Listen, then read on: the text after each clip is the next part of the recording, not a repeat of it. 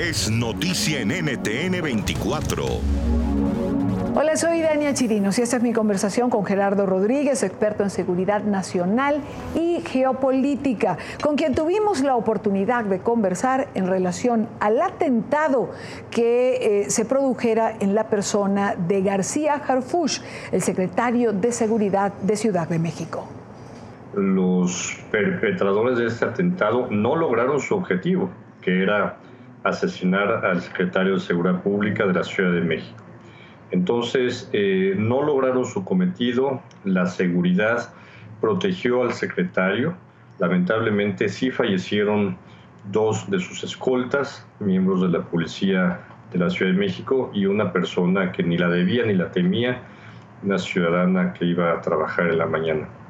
Entonces, eh, lo que podemos decir es que fue un operativo eh, coordinado, seguramente por varios profesionales, pero también hemos visto que hubo algún tipo de descoordinación por parte de los eh, malhechores. Y en este sentido nos indica que, afortunadamente los errores que cometieron tácticos como eh, estarse empujando, había mucha gente en, el, en, la, en la camioneta donde tenían armas de asalto, no se utilizaron todas las armas de asalto, entonces, eh, por ahí eh, podemos ver que fue una combinación de personas con experiencia en la materia y otras que fueron entrenadas o contratadas para, para cometer este atentado. Lo que es relevante, Idania, es que estas organizaciones tienen mucho poder financiero y mucho poder eh, de fuego.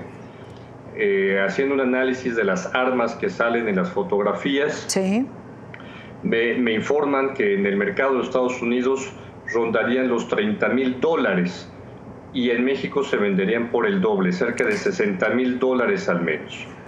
Para usted, la lucha contra estos cárteles, por ejemplo, eh, ¿va dando algún resultado? ¿El esfuerzo que se hace eh, tiene logros tangibles? Normalmente cuando vemos este tipo de actos de violencia, es porque las bandas delincuenciales se sienten asediadas. Entonces es un indicativo de que se les está pegando en algún lado que les duele. Y el gobierno del presidente eh, López Obrador eh, no ha logrado los resultados que queremos los mexicanos en términos de reducción de la violencia y la inseguridad, pero yo te diría dos pasos contundentes que está dando. Primero, la creación de una Guardia Nacional verdaderamente de corte nacional. México no tenía una policía como por ejemplo la tiene Colombia para poder cubrir la mayor parte de su territorio. Eh, México tenía menos de 26 mil elementos operativos. Ya está creciendo el estado de fuerza hacia niveles cercanos a los 100 mil elementos.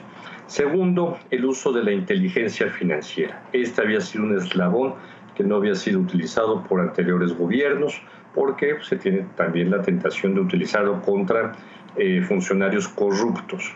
En este sentido, la Unidad de Inteligencia Financiera de México está funcionando y está dando golpes importantes a estos cárteles como el de Jalisco Nueva Generación y al de Sinaloa y también al cártel Santa Rosa de Lima. Esto fue en la tarde, programa que pueden sintonizar cotidianamente entre 5 y 7, hora costa este de los Estados Unidos, en NTN 24. NTN 24, el canal internacional de noticias con información de interés para los hispanos en el mundo.